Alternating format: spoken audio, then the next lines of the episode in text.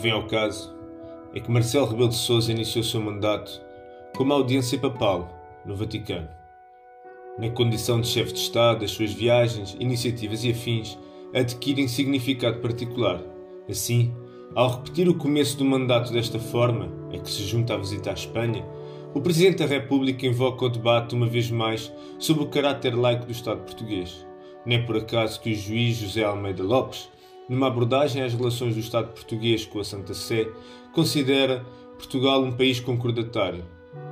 Ora, essa condição de relação por proximidade face à religião católica evoca as motivações da Concordata de 1940, então justificada por Salazar nos termos de uma situação histórico-cultural nacional inegavelmente católica.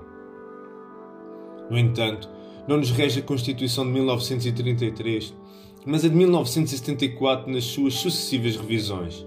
Nesse sentido, não se estranha que Gomes Canutilho e Vital Moreira considerem existir sérias dúvidas sobre a constitucionalidade da concordata entre o Estado português e a Igreja Católica. Nós mesmos podemos chegar a essa conclusão se cruzarmos a excepcionalidade que o regime da concordata supõe com o princípio da igualdade prevista no artigo 13 da Constituição da República Portuguesa e com o número 2 do artigo 2 da Lei da Liberdade Religiosa e ainda com o artigo 4 da mesma lei, com o epígrafe Princípio da Não Confessionalidade do Estado.